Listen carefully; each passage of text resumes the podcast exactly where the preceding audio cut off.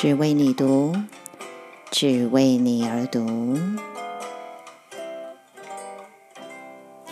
为你读书，解读电影，阅读世界。只为你读是你的床边故事，晨间小语，更是你的精神食粮。只为你读，Just for you。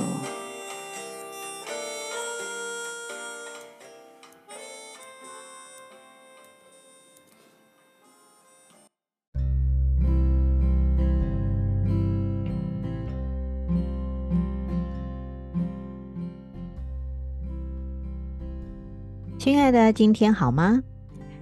开始进入二零二三年了，是否有感觉到一股崭新的能量开始在运作呢？每年的一月份，在西方国家里啊，在新年的一开始，常就会讲说呢，你的 New Year Resolution 是什么？也就是说，你的新年决心是什么呢？在新的一年里，有什么事情是你下定决心要做的？又有什么是你决定再也不要的呢？今年是二零二三年，把这个数字加起来就是二加零加二加三，总和呢是七。前几天啊，也就是在元旦的时候呢，我才刚看了美国有一位灵媒叫做 Marilyn Harper，她所传导的高龄啊叫做 Adirondack。那这个高灵呢，他在元旦的当天和这个高灵克里昂的管道，也就是 Lee Carroll 李卡伦，他们一起录制了一个视频。克里昂就说呢，二零二三年是一个 recovery 的年度，也就是复原恢复的年度，从前一年的启示中 revelation 当中恢复过来。那阿迪朗达呢？他又接着的，就是在传讯传导另外一个讯息啊。他就说呢，二零二三年的一月一号，这个数字的总和，也就是二加零加二加三再加一再加一，加起来呢是九哦。那这一天呢，也就是元旦当天的数字啊，啊，它是一个三 R 的时刻。这三个 R 是什么呢？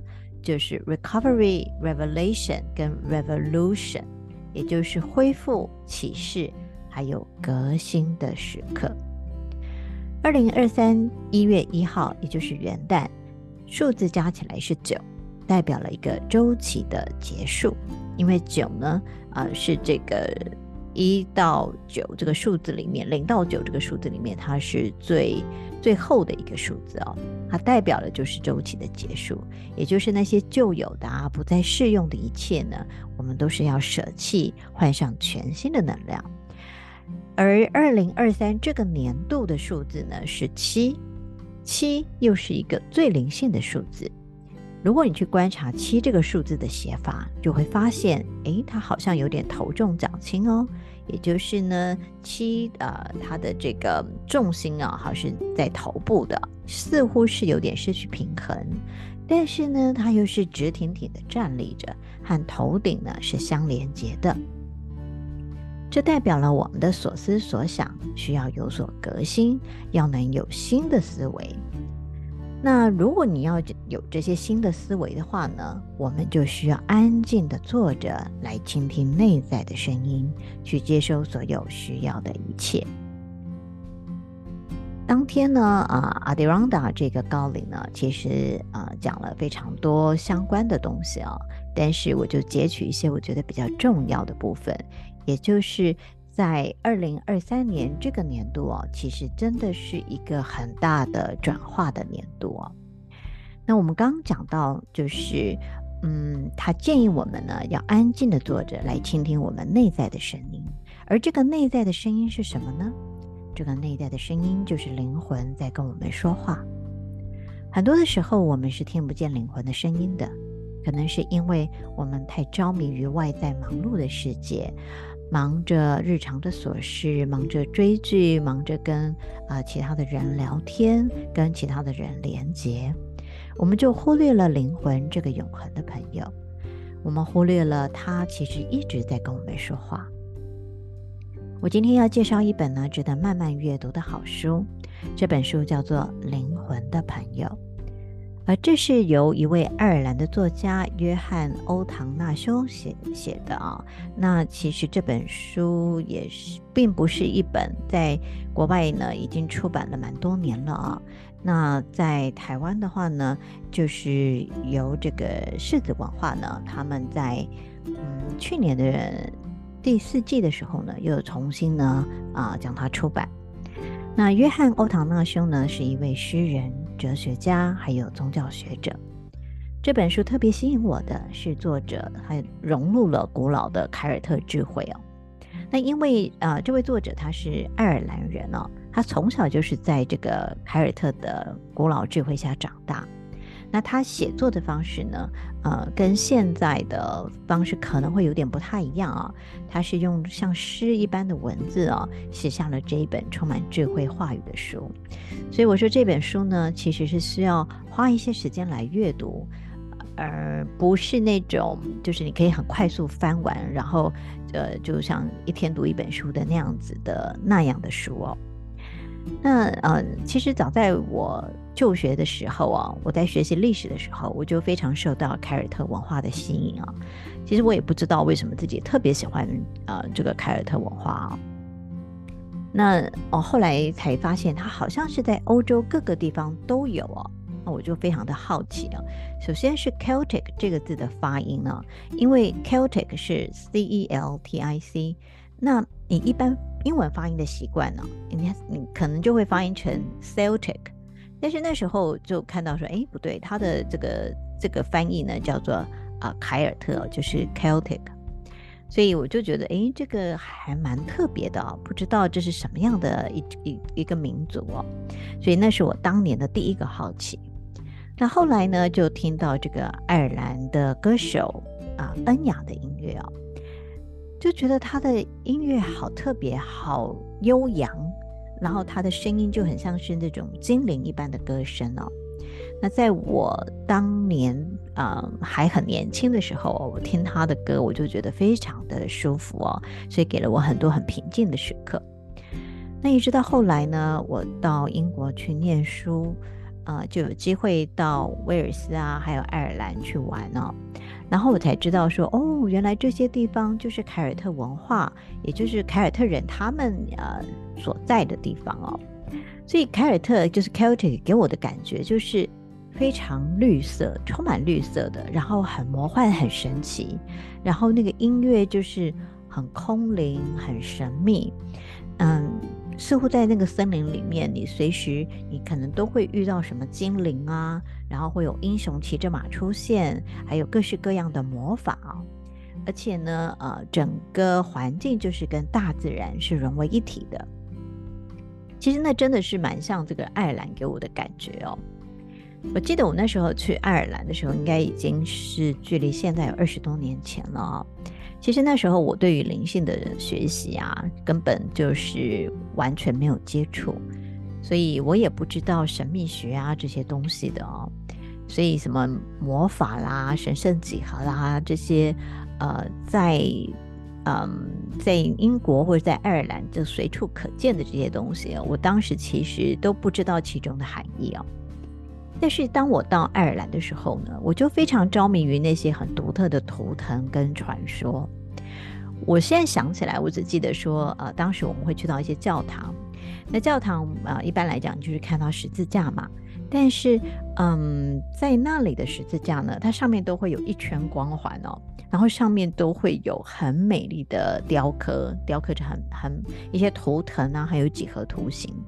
然后每一个地方也都觉得非常的古老哦，所以整个爱尔兰就是给我啊、呃、这种啊、很多很多的绿色，很多古老的这种传奇的感觉。对，还有一个很重要的东西就是爱尔兰很有名的就是啤酒哦。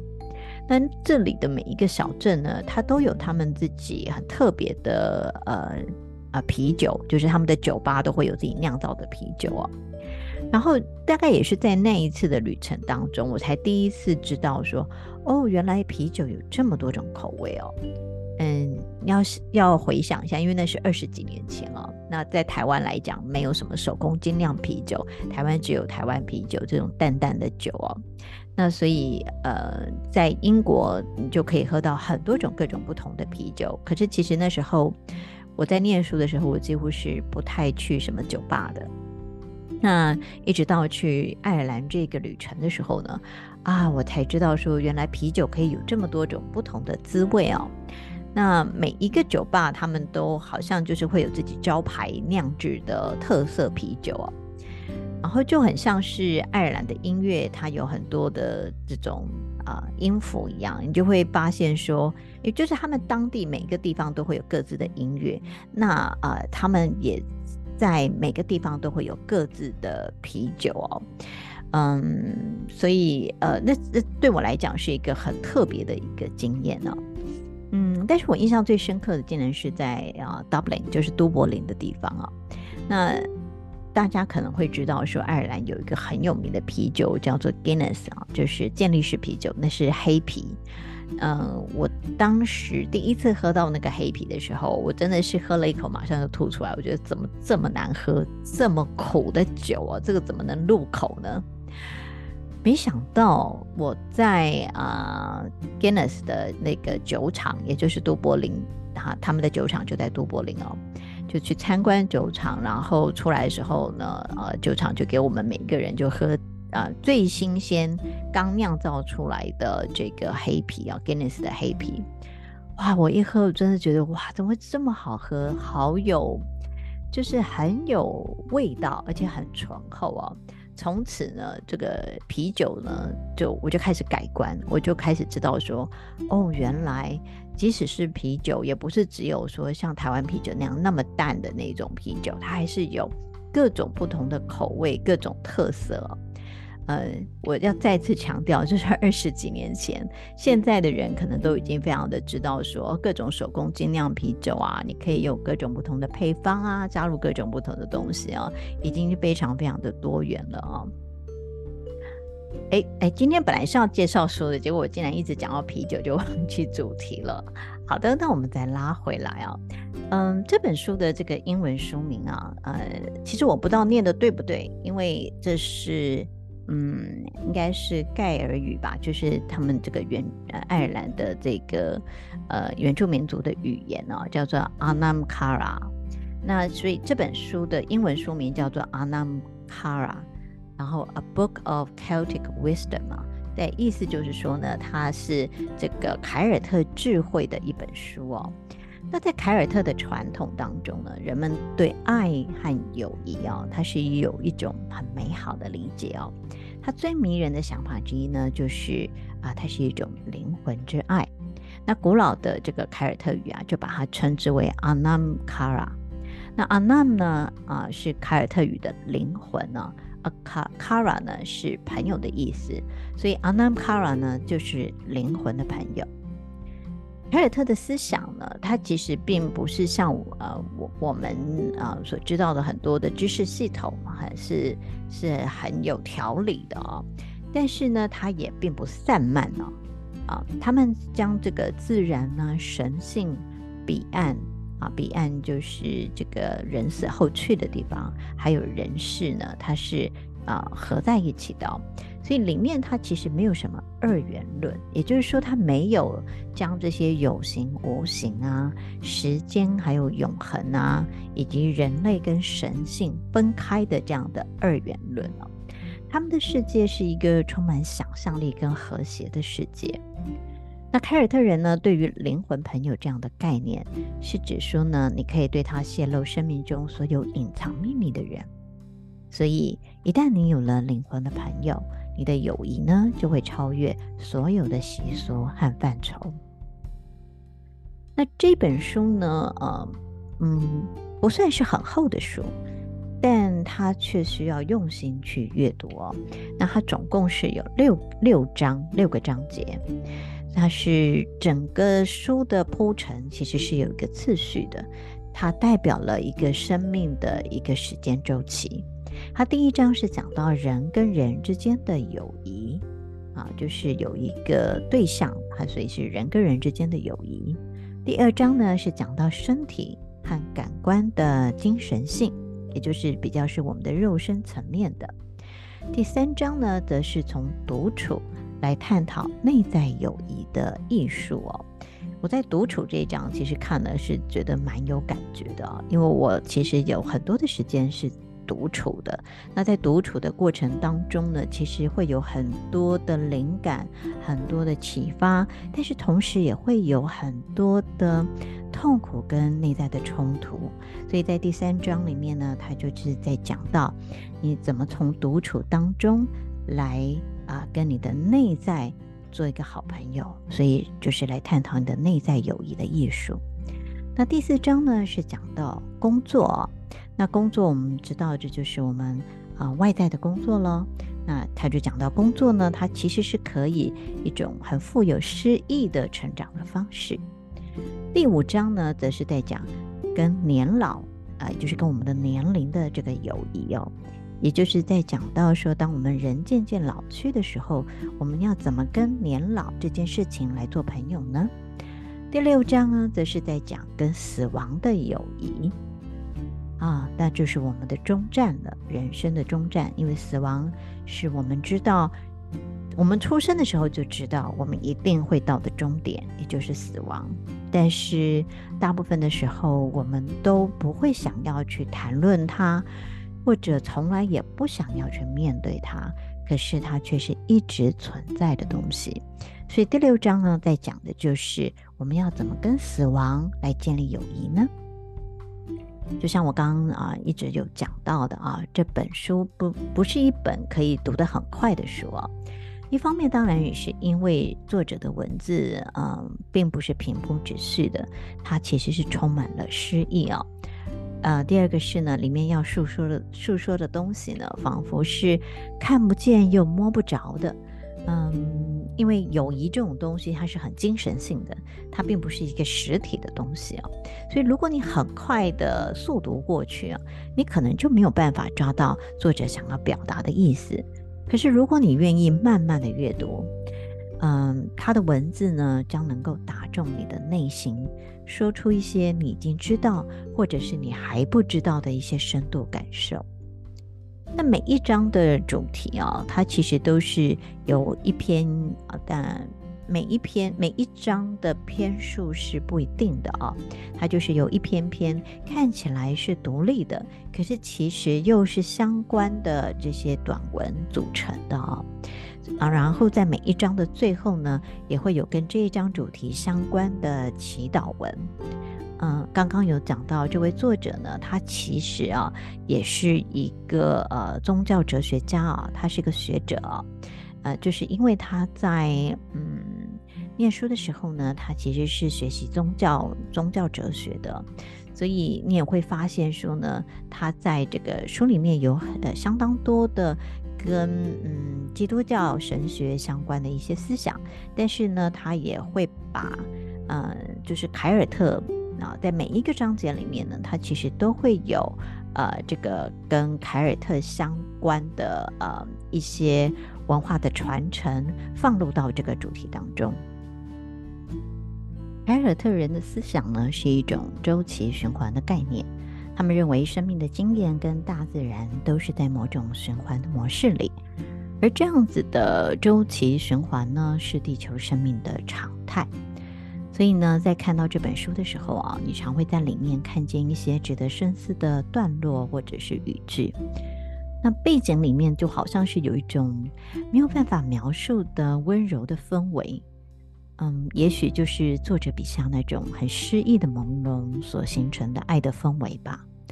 至少这是我在阅读这本书的时候的感觉哦。常常会觉得好像自己就是处在一个不一样的空间里面啊，嗯，跟这个外面的世界呢，嗯，就是隔离开来，你就可以很全然的进入到这本书里，呃，他所塑造的这个。呃，情境里面了，在这里呢，我想和大家分享第一章，也就是《友谊的奥秘》里，呃，他的最后一篇呢、那这个最后一篇、呃，叫做《爱的国度里没有竞争》，爱的国度里没有竞争。那嗯，这一篇呢，呃，是这一章的呃最后一篇。那通常呢，这个祈祷文就是会放在每一章的最后一篇里。凯尔特的传统当中呢，他就有一种很美好的想法。他们认为说呢，如果你把自己的善传送出去，或者如果你分享内心的快乐或是好事，它最后会变成一万倍回报给你。那爱的国度里是没有竞争的，也没有占有或者是控制。你付出的爱越多，你得到的爱也会越多。所以，嗯，这一这一章里面呢，啊的最后呢，是有一个友情的祝福。我在这里呢，念给大家听，也希望大家都能得到这份祝福。愿你有福交到好朋友，愿你学会做自己的好朋友，愿你在灵魂里游历到大爱、温暖、情感和宽恕之地。愿这能够改变你，愿它转变你内心负面、疏离或冷漠的事情。愿你进入到真正热情、熟悉和亲密的归属圈里。愿你珍惜你的朋友，愿你对他们好，愿你支持他们，愿他们为你带来你旅程中所需的一切福气、改变、真相。和光明，愿你从不孤单，愿你和你的灵魂朋友常在融洽的温柔乡里。好，再请大家深深的吸一口气，再缓缓的吐气，将这个祝福呢，深深的带入进你的心里。再缓缓地送出给你挚爱的灵魂朋友们。今天的节目就到这里了。二零二三年一开始介绍这本书给大家，祝福各位都能遇见自己的灵魂朋友，在爱中得到滋养。欢迎朋友们加入我的 FB 社团“只为你读交流圈”。嗯，今天呢也要送一个小礼物给听众朋友哦。只要加入社团，并且邀请另外两个朋友加入，就有机会得到这本《灵魂的朋友》。呃，相关的资讯呢，就请进入到这个“只为你读”交流圈里面、哦。啊、我们会有贴文，上面会有相关的办法。那社团连结，请看资讯栏。活动时间啊、很快就截止哦，在一月十六号截止。就是想要在农历春节前呢，把这本书送出去，请把握机会。如果喜欢只为你读请记得按订阅或关注才不会错过精彩节目哦。只为你读我们下次见拜拜。